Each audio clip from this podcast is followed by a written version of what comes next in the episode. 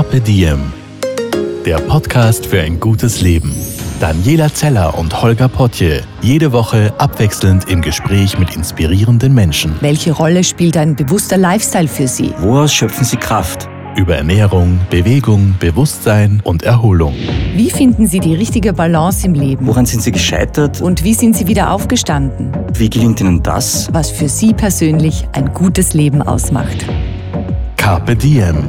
Heute mit Magdalena Wurth vom Waldviertler Pilzgarten. Bevor es losgeht, ein Hinweis in eigener Sache. Wir haben Nachwuchs bekommen. Im Mai hat Carpe Diem Meditation, die kleine Schwester des Carpe Diem Podcasts, das Licht der Welt erblickt. Jeden ersten Freitag im Monat erscheint eine neue Episode mit einem anderen Meditationscoach und einem speziellen Meditationsthema. Meditiert mit uns gemeinsam. Bei Carpe Diem Meditation gönne dir eine kleine Auszeit. Und jetzt viel Spaß mit der hundertsten Episode des Carpe Diem Podcasts. Hallo und herzlich willkommen im Podcast von Carpe Diem, Magdalena. Hallo. Du und dein Partner der Moritz, ihr betreibt den Waldviertler Pilzgarten und das schon seit 2015.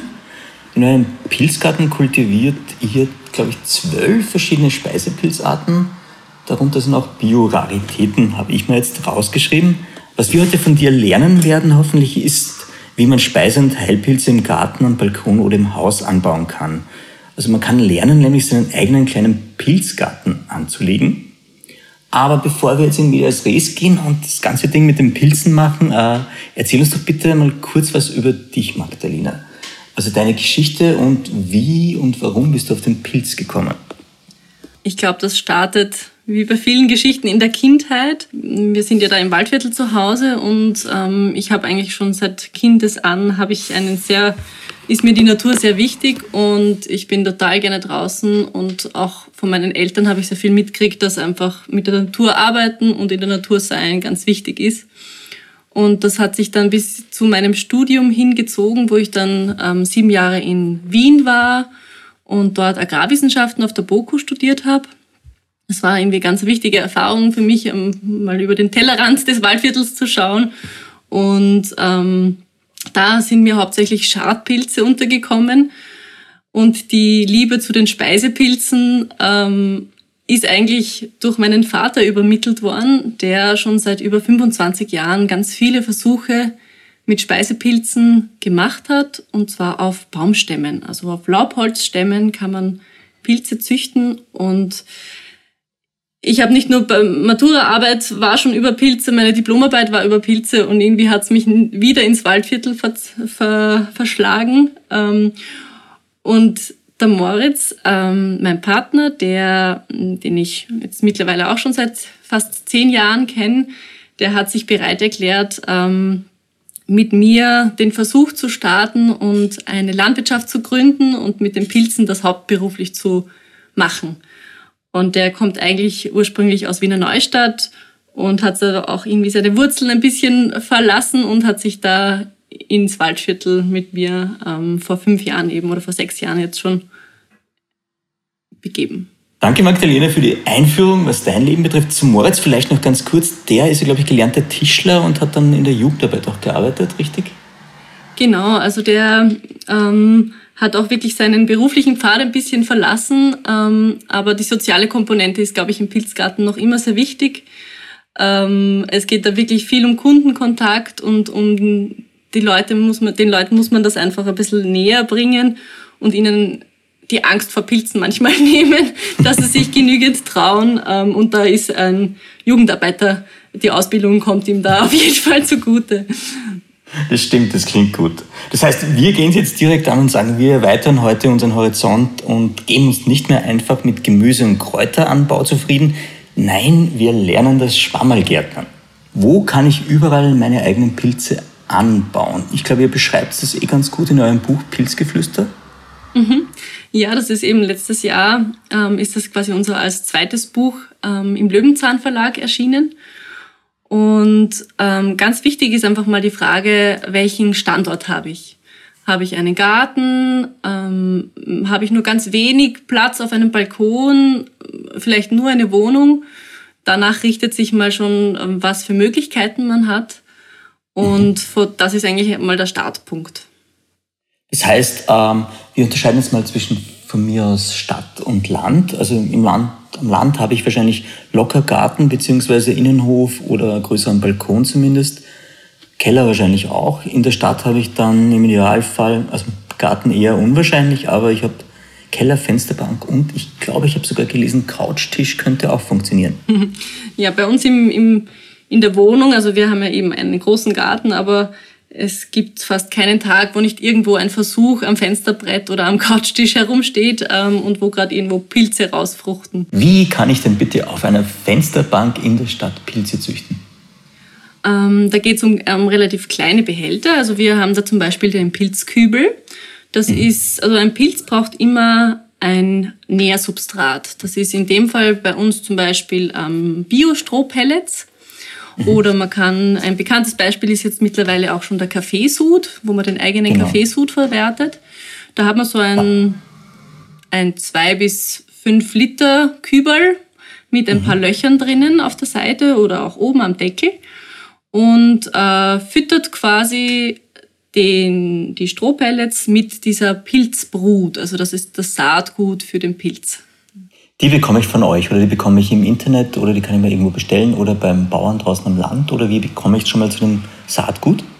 Das ist ein sehr ein langer Prozess, aber kurz mhm. gesagt, also wir, wir stellen das in unserem Labor her, ähm, verwenden dafür biologische Rohstoffe und das beinhaltet eben Bio-Roggen, Bio-Hirse und Buchenholzspäne.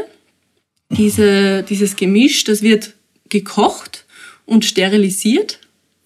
Okay. Und das, dazu braucht man einen Druckkochtopf. Bei uns ist das ein sehr großer Druckkochtopf und zwar ein Autoklav. Und ähm, nachdem das quasi keimfrei gemacht worden ist, dieses, diese Mischung, ähm, kann der Pilz übertragen werden auf dieses Nährmedium.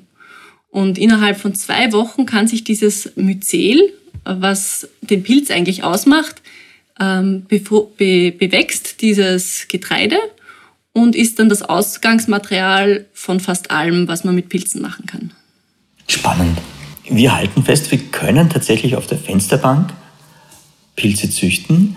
Die Frage ist, was brauche ich denn für einen Standort? Was ist denn da der geeignete Standort? Ist das und zwar draußen und drinnen. Also ich glaube, ich brauche ein gewisses mhm. Klima. Genau, also es ist schon ein großer Unterschied, ob ich es drinnen oder draußen mache.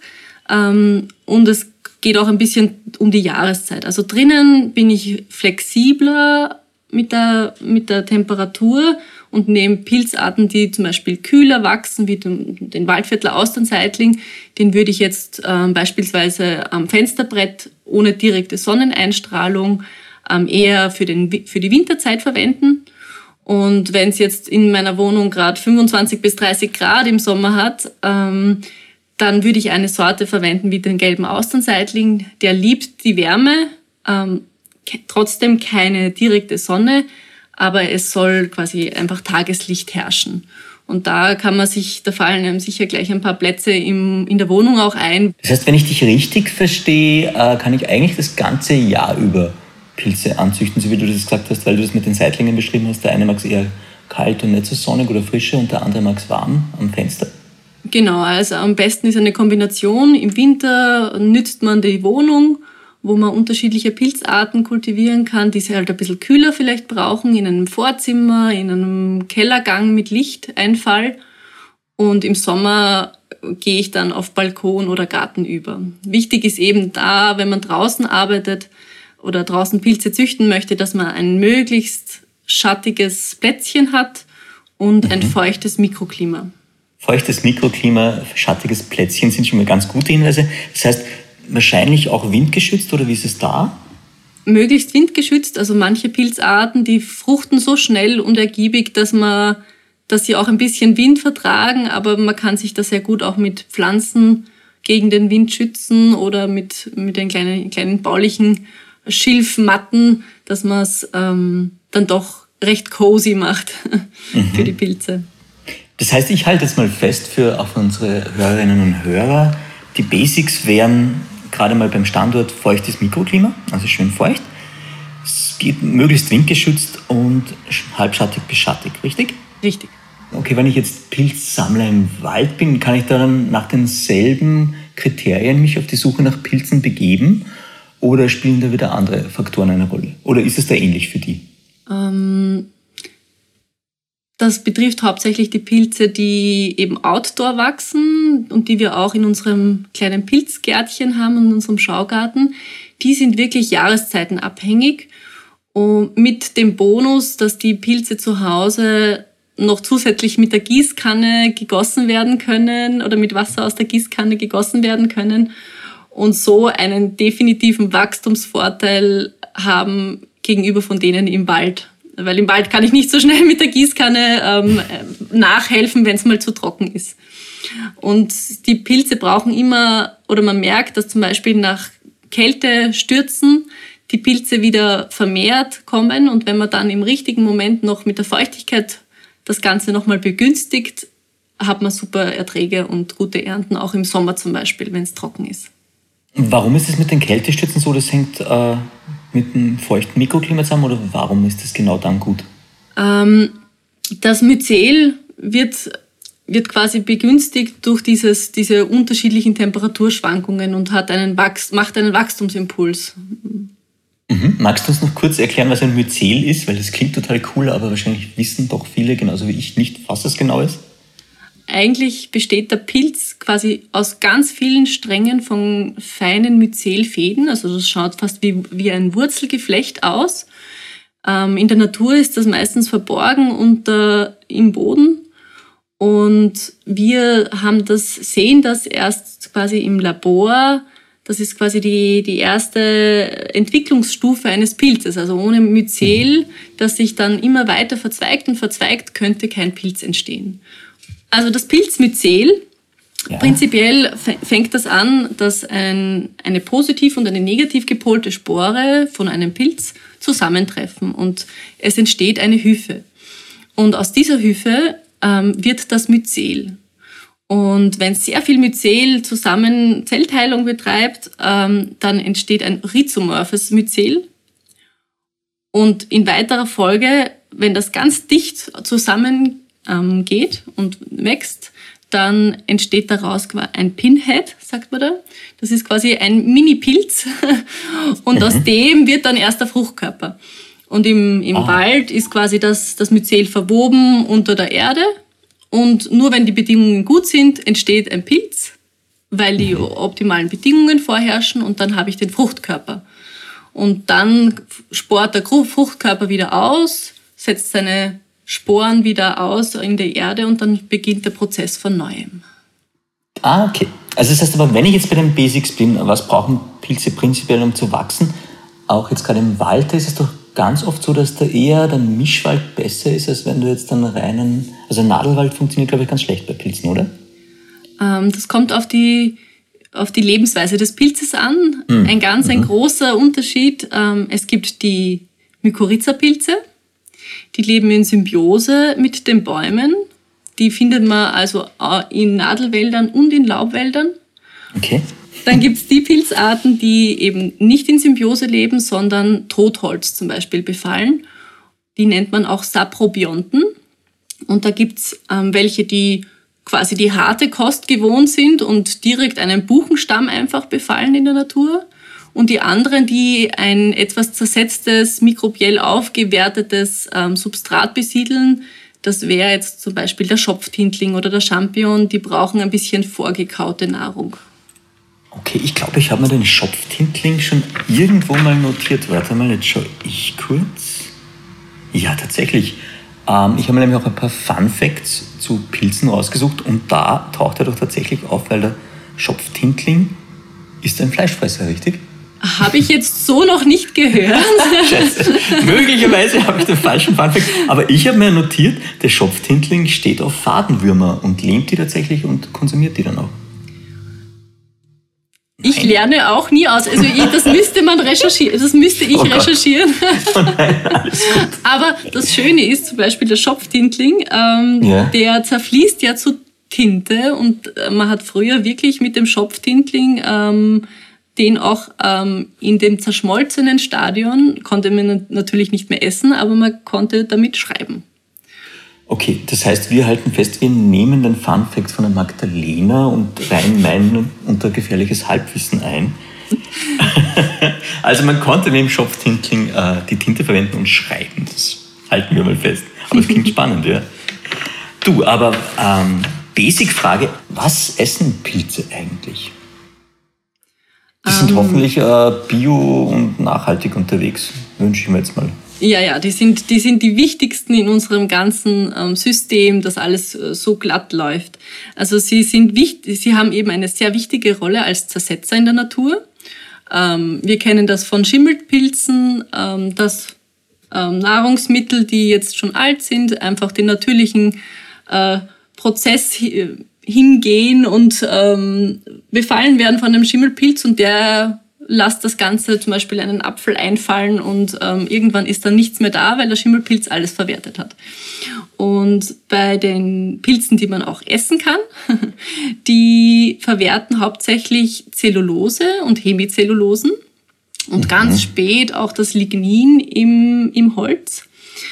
Ähm, das heißt, die sind, sind so viele, ich wollte gerade sagen, es sind so viele Fachbegriffe, ich glaube, wir können jetzt gar nicht alle erklären, aber wir nehmen an, es sind irgendwie wichtige Teile im Holz drinnen, oder? Genau, also das Lignin, das ist das härteste, das ist am schwierigsten zu zersetzen für den Pilz.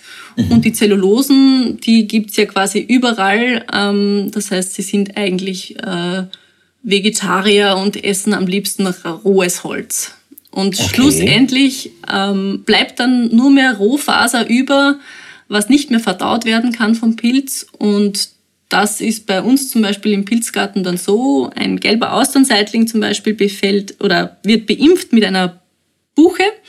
Und nach fünf Jahren, nachdem er reichlich gefruchtet hat, kommt ein Winter und der Stamm zerfällt in ganz, ganz feine Einzelteile, die dann schlussendlich fast nicht mehr sichtbar sind und total in die Erde wieder integriert werden. Also jeder Baumstumpf, jeder morsche Baumstumpf im Wald ist definitiv mit irgendeinem Pilz in Kombination ähm, und, und zersetzt ihn und macht ihn wieder zur Erde. Also Magdalene, ich denke mir auch dir als Agrarwissenschaftlerin ist ein nachhaltiger und ressourcenschonender Umgang beim Anbau von Pilzen wichtig. Erzähl uns mal, gibt es sowas wie Zero Waste Ansatz beim Pilzanbau? Ist der möglich? Das auf jeden Fall. Also eben der Pilz ist nicht sehr wählerisch. Für uns ist halt immer wichtig ähm, der biologische Gedanke, also dass, dass man doch ein Ausgangsmaterial verwendet, das biologischer Herkunft ist, ähm, ob es jetzt Stroh ist oder Bio-Kaffeesatz, aber dass, dass da einfach auch keine Rückstände von der Nahrungsmittelproduktion einfach da sind, weil die Pilze nehmen dann doch einige Dinge auf, die wir dann wieder, wenn wir sie essen, auch aufnehmen könnten. Aber das heißt, so von den Basic-Futtermaterialien äh, für den Pilz ist es dann wahrscheinlich Holz, Holzsubstrat, Stroh, Kaffeesatz. Oder gibt es dann noch was weiteres oder ist das das, auf was die stehen?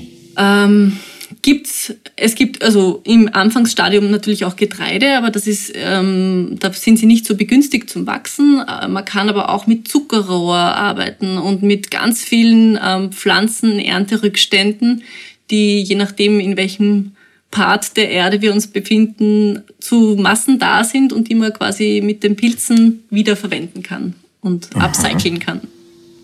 Okay. Das heißt, ähm wenn ich es jetzt mal ganz basic zusammenfassen will, finde ich, wenn ich sage, ich möchte daheim Pilze versuchen anzubauen, hole ich mir dann ein Pilzset von, von euch oder, oder einen, lustigerweise ist bei euch eher ein Baumstamm, glaube ich, aber das heißt, kann ich es jetzt von mir aus daheim unabhängig von allen anderen irgendwas probieren oder brauche ich da schon fixe Sets? Du hast auch gemeint, ihr habt eben sowas wie Samen, die es dann verteilt. Genau, also es, es wird jetzt nicht funktionieren, dass man einfach einen Pilz nimmt und den irgendwo drauflegt und hofft, dass die Sporen so viel aussporen, dass das befallen wird, ja. Oder mhm. dass das besiedelt wird. Man muss sich da, wenn man die Natur nachahmen möchte, dann muss man sich schon ein bisschen mehr ins Zeug legen.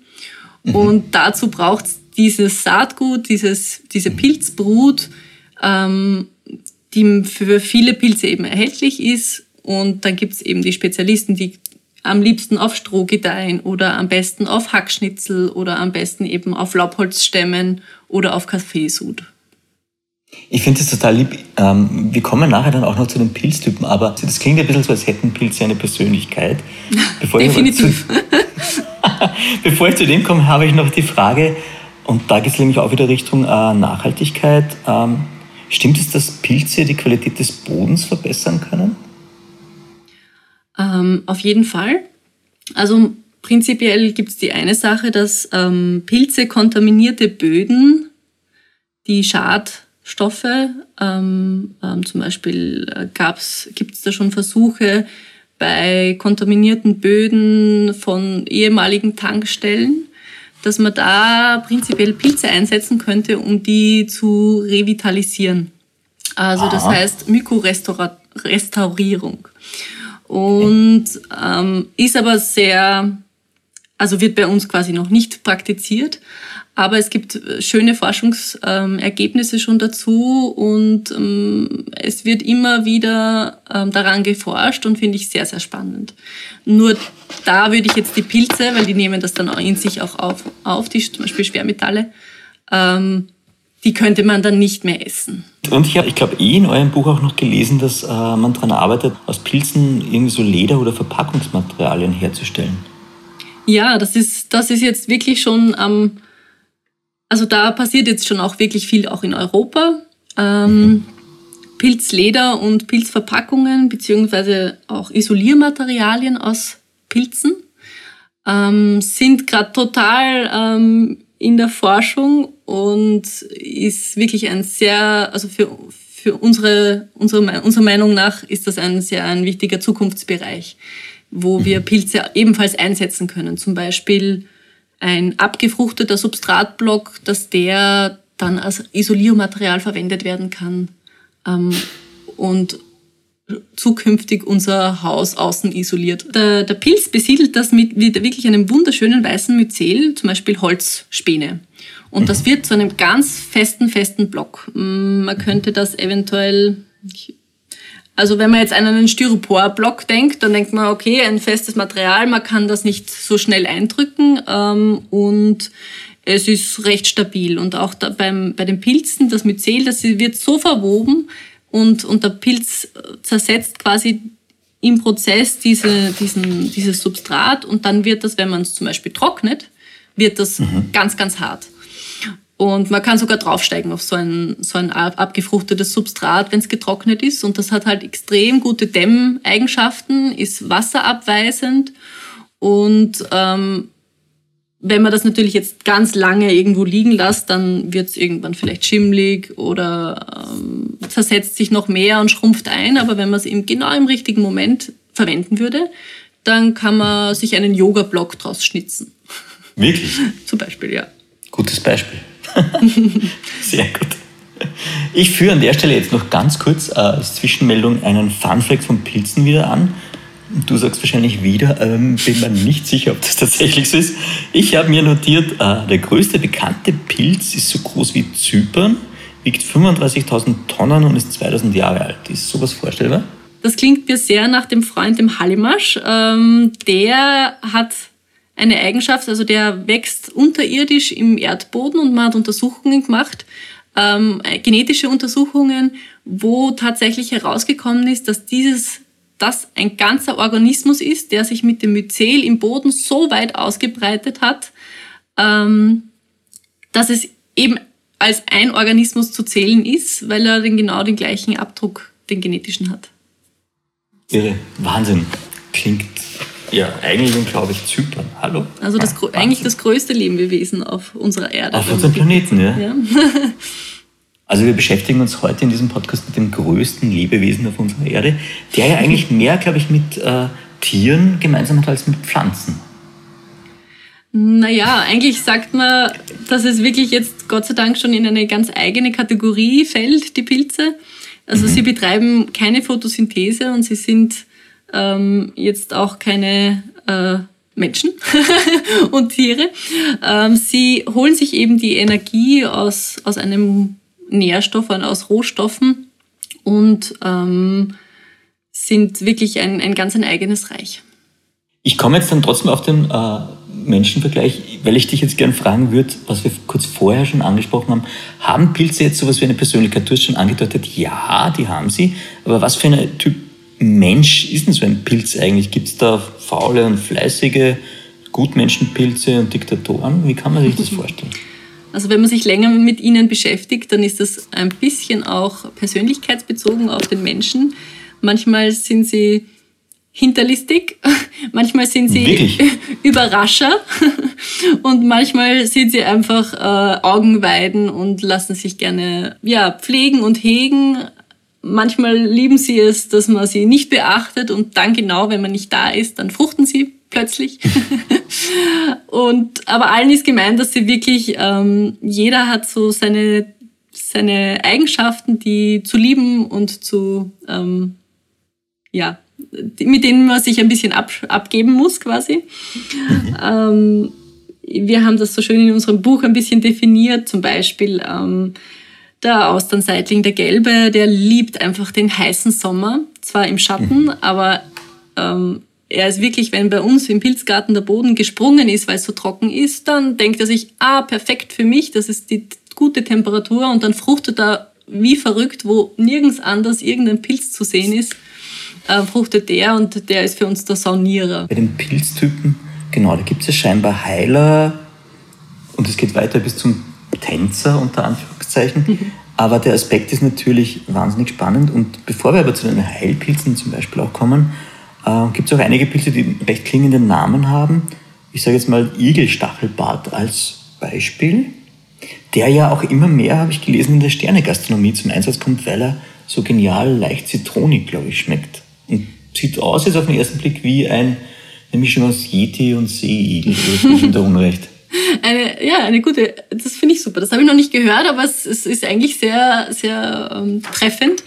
Also es ist einer meiner Lieblingspilze, der Igelstachelbart. Der hat auch ganz viele andere Namen, zum Beispiel Affenkopfpilz oder Lion's Mane, also die Löwenmähne und ist ein ausgezeichneter Speisepilz ein bisschen eine Diva, wenn es jetzt im Pilzgarten ähm, zum Züchten geht, weil er braucht ähm, sehr feucht und er wächst relativ langsam. Also er braucht circa zwei Wochen, um schöne Fruchtkörper auszubilden.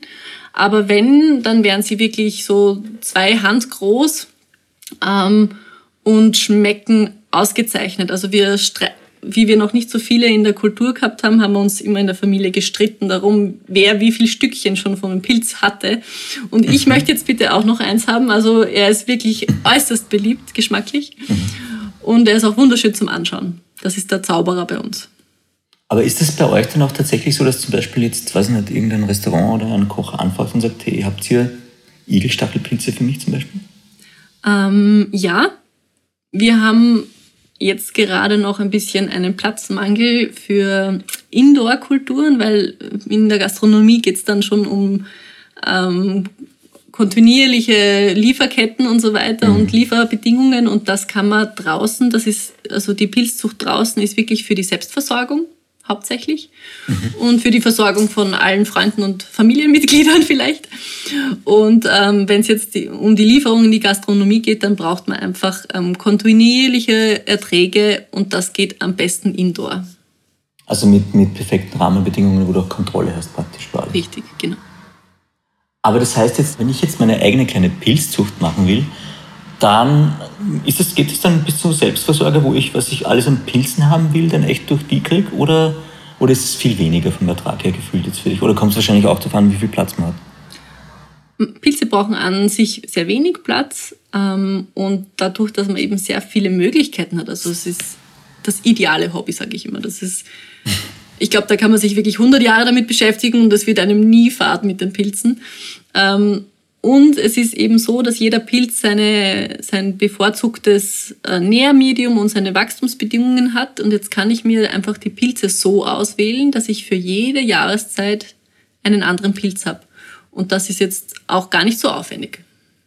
Wirklich jede Jahreszeit? Das heißt, ich komme über den Winter, eigentlich so wie mit Wintersalat draußen, würde ich mit Pilzen eigentlich auch über den Winter was anbauen können? Prinzip in Kombination mit, mit den Indoor-Möglichkeiten ist es auf jeden Fall möglich. Es gibt zum Beispiel den Samtfußrübling.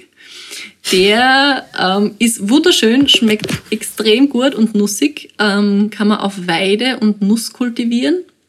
Und der fruchtet am liebsten, wenn Schnee liegt. Das klingt total nett. Ich habe jetzt auch gerade drüber nachdenken müssen, ihr habt ja in einem Buch dann auch Rezepte drinnen. Ja. Seid ihr das selber am entwickeln oder schaut ihr euch die ab oder wie kommt man denn auf so Pilzrezepte? Ist das ständiges Ausprobieren und neu erfinden? Also unser Garten ist einfach so vielfältig und da gibt es immer eine Möglichkeit, wie man Pilze verkochen kann. Und mhm. ähm, ich glaube, das Einzige, was ich nachschauen muss, ist oft, wie man Semmelknödel dann tatsächlich zubereitet. Aber mit den Pilzen, das geht sehr leicht von der Hand, wenn man fast tägliche Pilze isst. wie, wie kann man sich das jetzt vorstellen? Werden eigentlich ständig irgendwo da noch neue Pilze entdeckt oder haben wir einen gewissen Vorrat und das ist es auf unserem kleinen Planeten?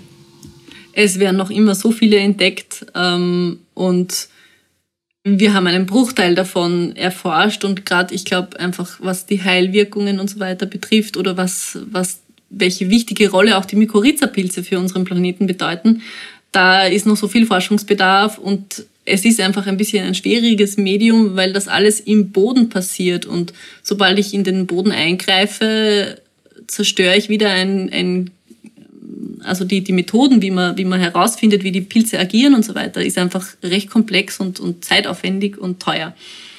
Aber mhm. da ist sehr viel Potenzial noch drinnen. Ich finde es auch spannend, weil ich äh, einmal einen Podcast gemacht habe mit Erwin Thoma, der sich mit Bäumen wahnsinnig gut und mit Wäldern wahnsinnig gut auskennt. Und der dann auch gemeint hat, dass die Bäume halt unterirdisch über, über das Netzwerk Wurzelwerk und wahrscheinlich auch Pilze miteinander kommunizieren. Genau. Also das ist wirklich so, zum Beispiel, da gibt es ein ich finde das immer total eine schöne Überlegung oder ein, eine, ein, ein Fun Fact über, über die Pilze.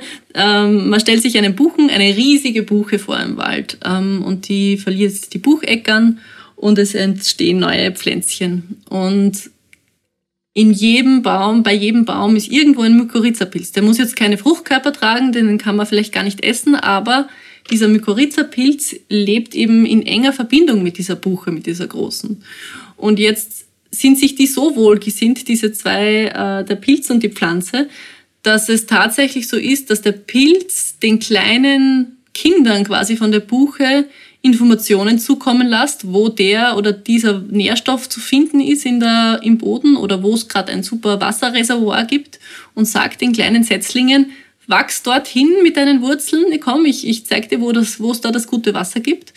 Und ähm, tatsächlich ist das dann auch dasselbe Individuum, so wie dieser Hallimasch ähm, in äh, das größte Lebewesen in der, auf der Welt, ähm, ist eben auch, gibt es Organismen, ein Organismen sagt allen der großen Buche und den kleinen Buchen, ähm, wo die Nährstoffe zu finden sind, die sie brauchen. Das ist ja voll nett von ihm. Das klingt ja total lieb. Ne? Und in, ja, im Gegenzug weiß der Baum eben dann, wo das Wasser zu finden ist, wo er hinwachsen soll. Ähm, genau. Voll cool. Ich habe auch noch einen Fun-Fact, nachdem du es schon einen rauslassen hast. Ähm, Rentiere berauschen sich angeblich an Fliegenpilzen. Cool. okay. Gefährliches Halbwissen, ich habe es. Aber das hat, okay, das hat die das, Süddeutsche das, geschrieben. Das Insofern gehe ich da Das definitiv. Also, ich, also Pilze, die für uns ungenießbar sind. Pilze, die, die im Wald wachsen, die man jetzt so roh nicht genießen könnte als Mensch zum Beispiel, die werden oft wirklich von, von Tieren gefressen.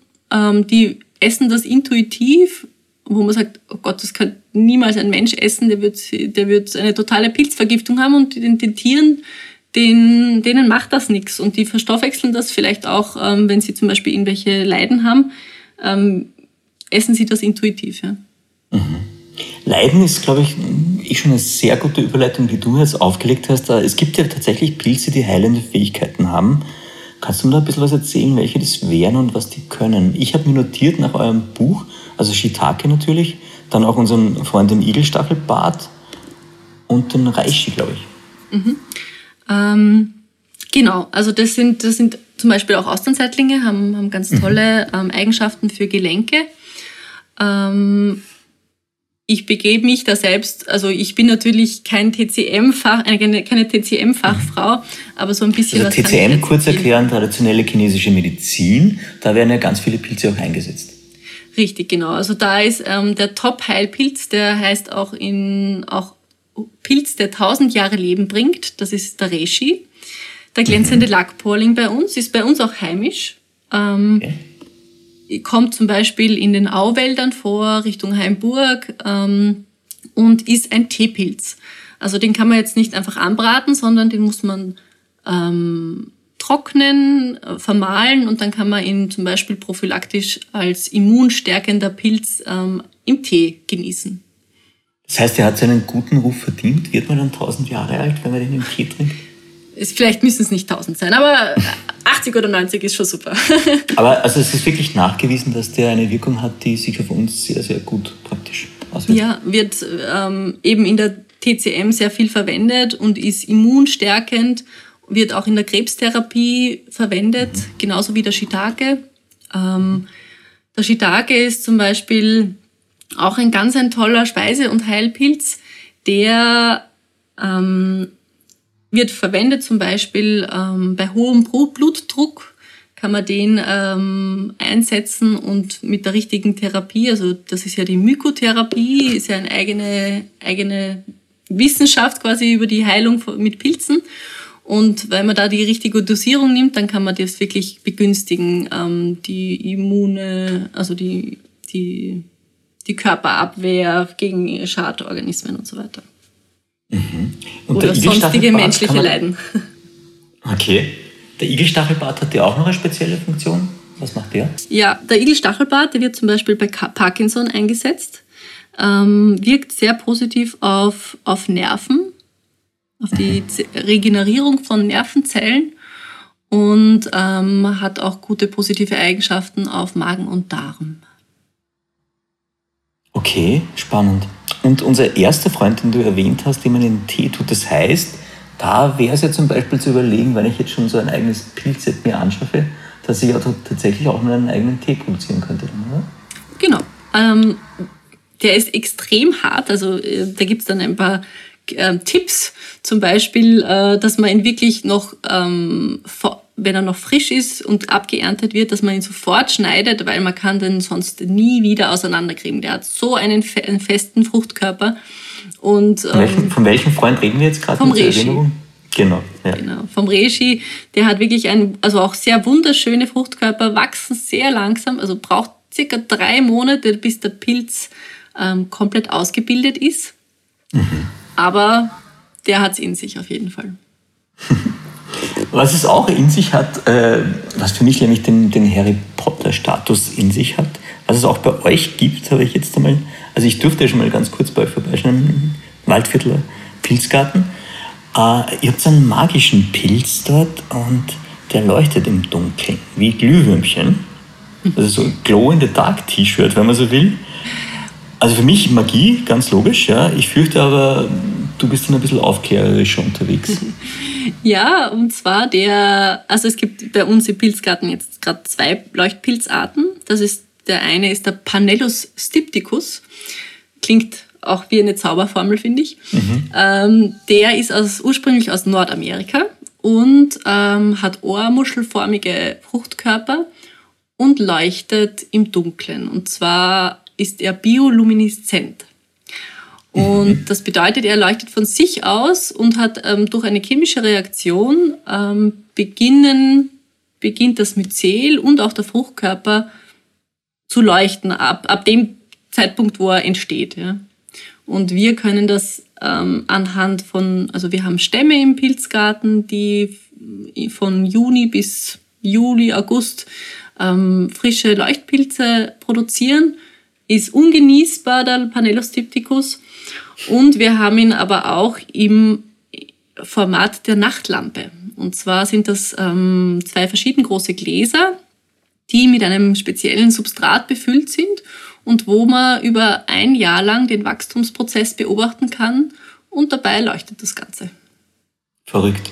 Klingt total spannend. Klingt auch so, als würde es für Kinder wahnsinnig gut funktionieren. Ja, also wir können, wir beimpfen auch gerne mit der Dübelimpfmethode mit den Kindern Baumstämme oder wenn man eben, also für uns ist es ein Nachtlicht am Abend. Ich weiß dann immer ganz genau, wo meine Bettseite ist.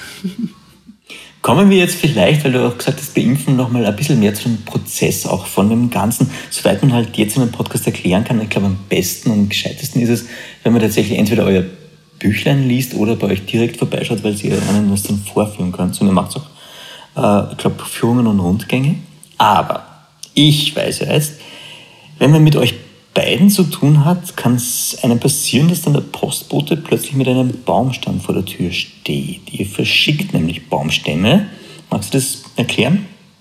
Ähm, ja, also grundsätzlich, wir haben damit angefangen, dass wir sehr auf, ähm, auf vielen Pflanzenmärkten unterwegs sind mit unseren Baumstämmen und eben jetzt immer mehr Leute auch ähm, zu uns in den Schaugarten kommen, bei uns Kurse besuchen und sich dabei eben einen Pilzstamm auch mitnehmen. Und seit neuestem ähm, wird die Post auch noch mit unseren Baumstämmen beglückt.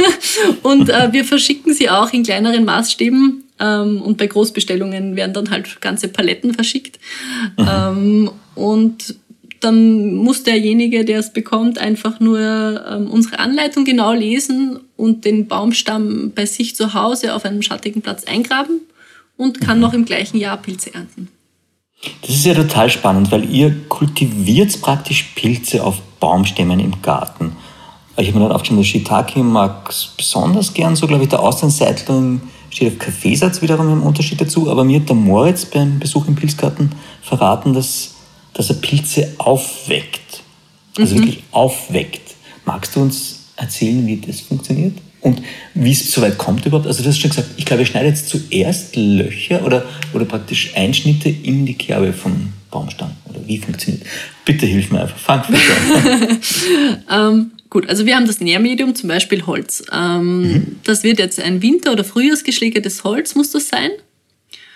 Und ähm, der Pilz muss ja irgendwie in das Holz hineinkommen und da haben wir drei verschiedene Methoden wir haben die Möglichkeit, mit einer Motorsäge zu arbeiten und zwei bis drei Schnitte in einer gewissen Art und Weise in den Baumstamm hineinzuschneiden. Und da dann dieses Pilzmyzel, diese Pilzbrut ähm, hineinzubringen. Das ist mit Motorsäge, das ist die Schnittimpfmethode. Mhm. Dann gibt es mit Bohrlöchern. Man kann so 18 mm große Bohrlöcher machen, circa 30 bis 40 Stück pro Meter Stamm.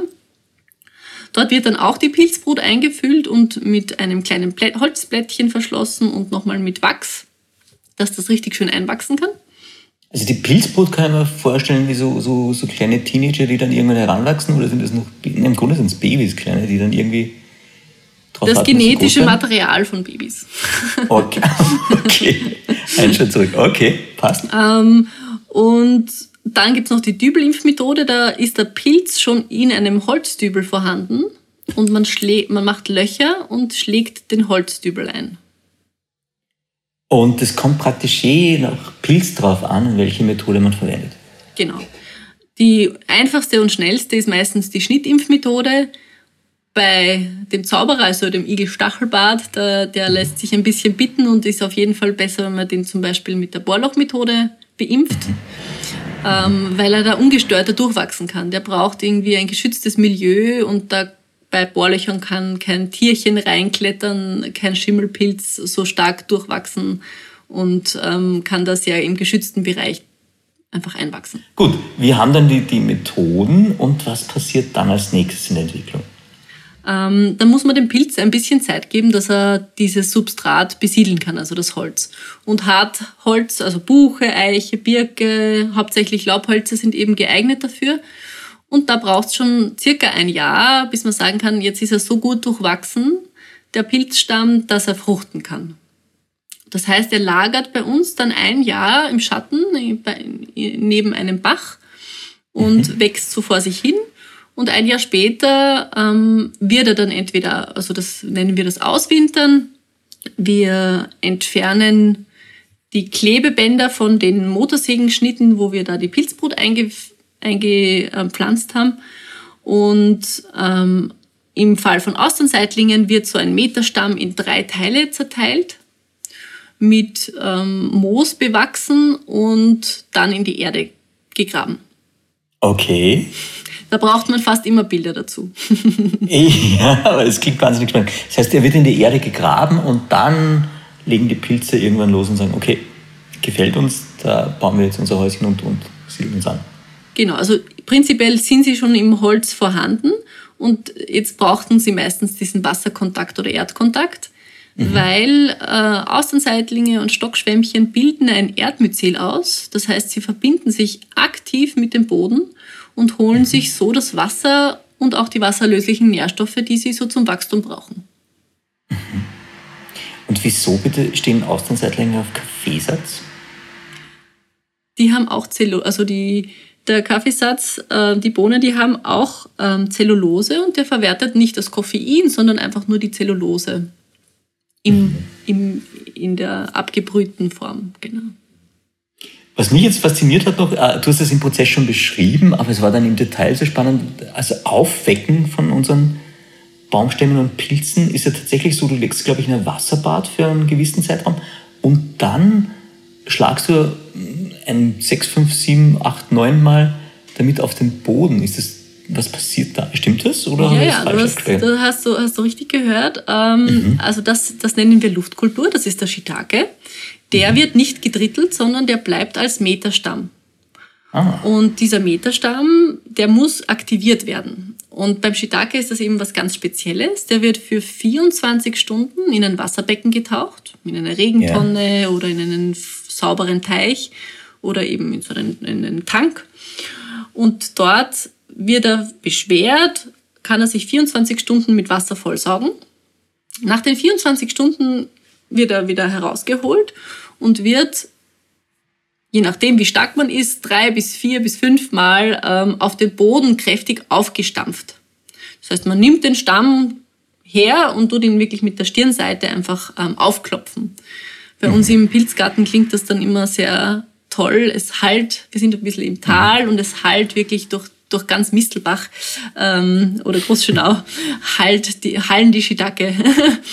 und das klingt echt gut. Das, das Ding dahinter ist eigentlich, ähm, die Zellen im Holz sind durch den Tauchvorgang fast alle mit Wasser gefüllt. Und manche sind vielleicht mit Sauerstoff noch gefüllt oder mit CO2. Und durch dieses Stampfen entweicht die Luft oder das CO2 und die Zellen können sich noch weiter mit Wasser füllen. Das heißt, mehr Wasser für den Pilz, wo er dann fruchten möchte.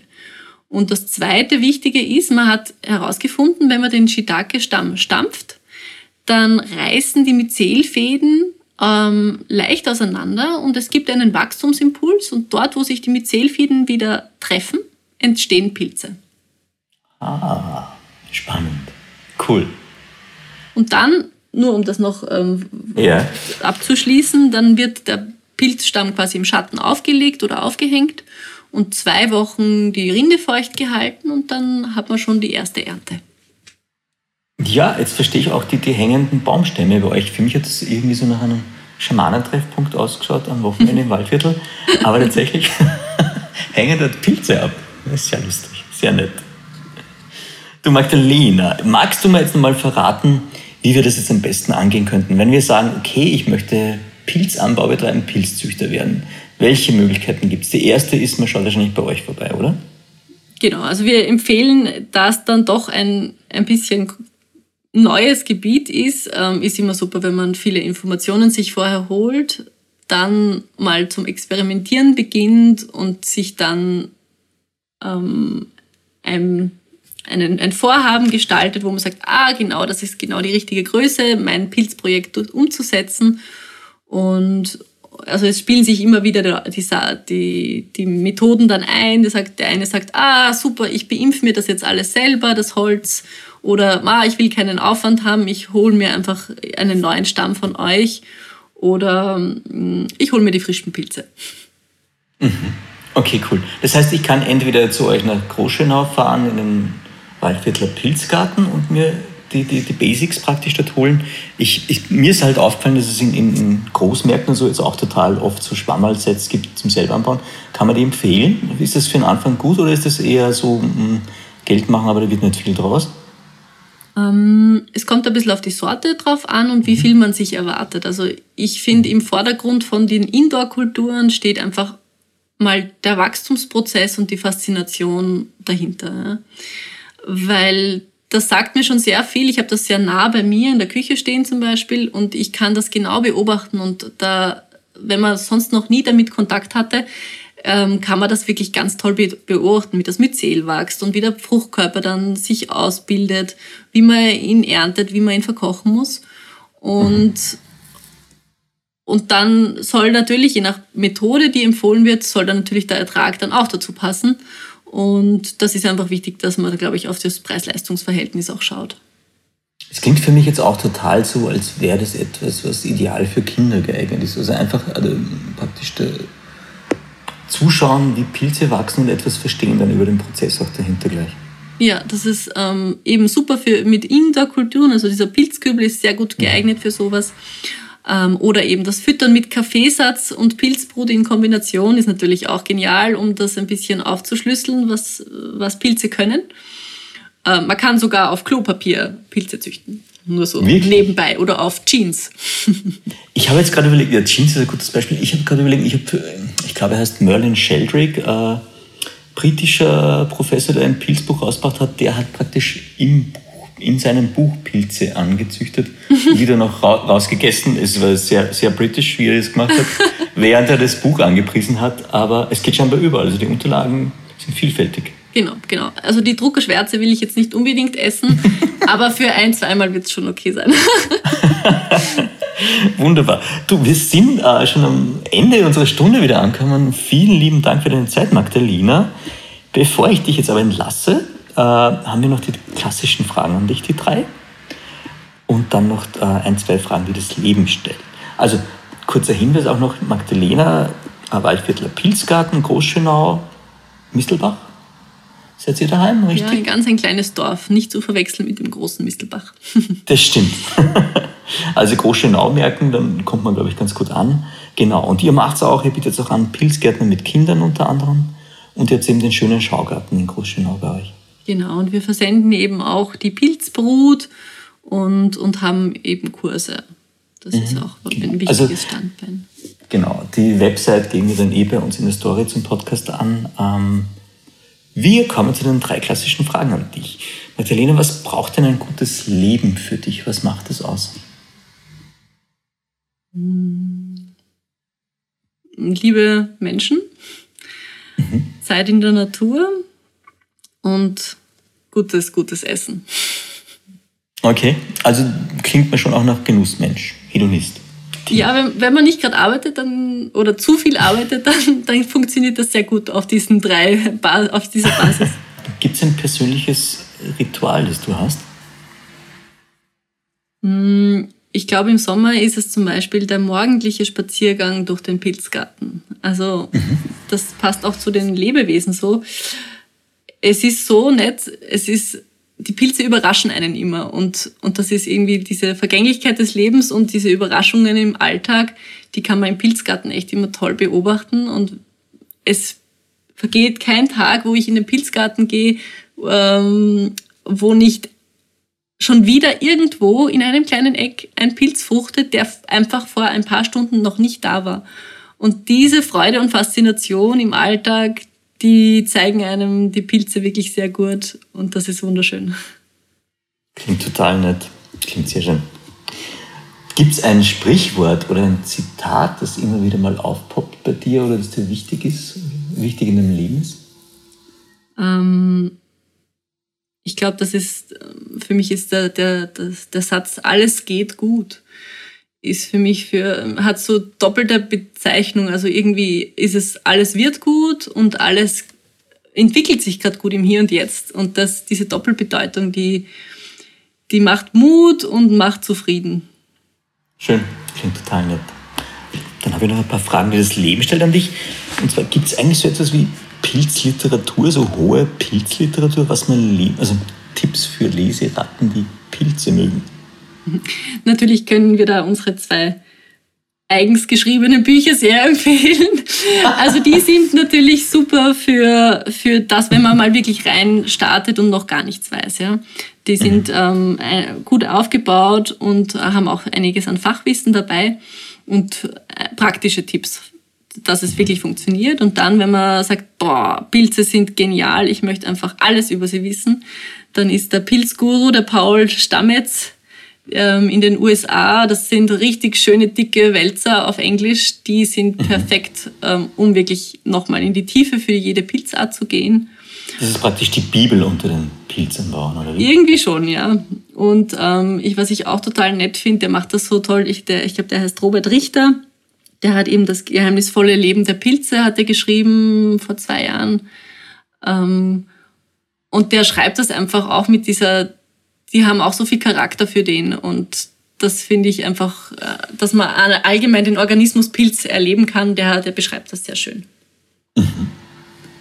Magdalena, was wärst du als Zahl?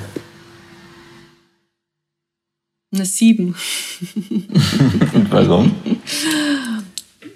Das begegnet einem immer wieder im Leben, der Siebener, Aha. und ähm, okay. macht Sachen. okay. Was wärst du als Schwammerl? Für unsere deutschen Hörer, Schwammerl ist bei uns in Österreich auch Pilz. Also ein sehr, jetzt vielleicht nicht, haben wir noch nicht erwähnt, aber ich glaube, ich wäre ein Pio Pino. Okay, das klingt zumindest schon mal sehr cool. Schaut, schaut immer anders aus, hat, ist, kann grau sein, kann gepunktet sein, kann weiß sein und schmeckt extrem gut. Das, Moment, aber das heißt von der Form her ist es kein Gestaltwandler, er, hat, er kann von den Farben her spielen, oder wie? Genau, genau, der ist also hat, hat ein wunderschönes ähm, farbliches Spektrum und wächst je nachdem, wo man ihn kultiviert. Also hauptsächlich auf Substrat, immer ganz mhm. unterschiedlich. Cool, der klingt total spannend. Aber den gibt es in den heimischen Wäldern wahrscheinlich nicht so, oder? Ich glaube nicht. Da bin ich jetzt überfragt. Ich glaube, der braucht ein bisschen wärmere Temperaturen. Also mhm. eher wo asiatischer kommt, Raum. Ah. Mhm. Okay. Magdalena, was wärst du als Videospiel? Da bin ich überfragt. Da, da, da gibt es eigentlich nur eine richtige Antwort und die wäre Super Mario gewesen, weil es da ganz viele Pilze, Pilze gibt. gibt ja, stimmt. vielen lieben Dank, vielen lieben Dank für deine Zeit. Es war echt cool. Äh, am Schluss weisen wir noch mal kurz auf dein Buch hin, Pilzgeflüster. Das ist von Moritz und von dir geschrieben. Es ist im Löwenzahn Verlag erschienen und da gibt es ganz viele tolle Do-it-yourself-Anleitungen drin und Rezepte und vieles mehr.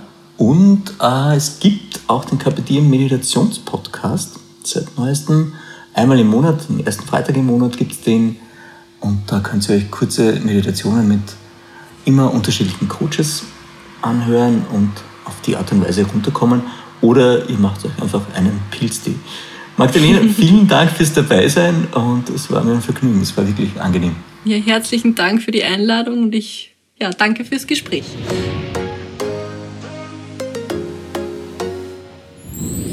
Magdalena, wir haben es geschafft. Wir befinden uns mittlerweile im Off. Niemand hört mehr zu und es ist wieder an mir, jetzt mal speziell für mich, einfach was einzufordern. Hast du vielleicht ein cooles Buch, das du mir empfehlen magst? Ich bin gerade dabei, meine Bibliothek zu erweitern.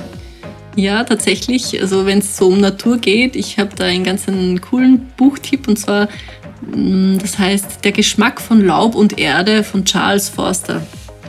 Okay. Und da geht es um einen Menschen, der, der als Dachs gelebt hat. Es geht um einen. Hast du Schwammerl verzehrt? es geht um einen Menschen, der als Dachs gelebt hat und aus der Perspektive des Dachses praktisch die Welt erzählt, die er sieht für sich. Ähm, ja, einfach so, wie es sich anspürt, wenn man, wenn man unter der Erde lebt und sich von, von äh, sich ein, ein Loch gräbt und einen Tunnel gräbt und ähm, wie der Tag- und Nachtrhythmus ausschaut, wenn man, wenn man wie ein Dachs sich ähm, verhält. Und das, ich glaube, der hat das über zwei Wochen gemacht. Und wunderschön beschrieben, einfach so ganz tief eingetaucht, wie man halt so animalisch ähm, mhm. Natur erfassen kann. Und das mhm. ähm, eben äh, dann auch für andere Organismen so schön wiedergegeben, wie sich so ein Wachs oder wie sich ein, ein Fischotter oder ein, ein anderes Tier eben fühlt und, und was, es, was es toll findet und welche Gerüche wichtig sind und vor was es Angst hat und ähm, was anstrengend ist und bedrohlich. Genau. Cool, vielen lieben Dank. ja, bitte.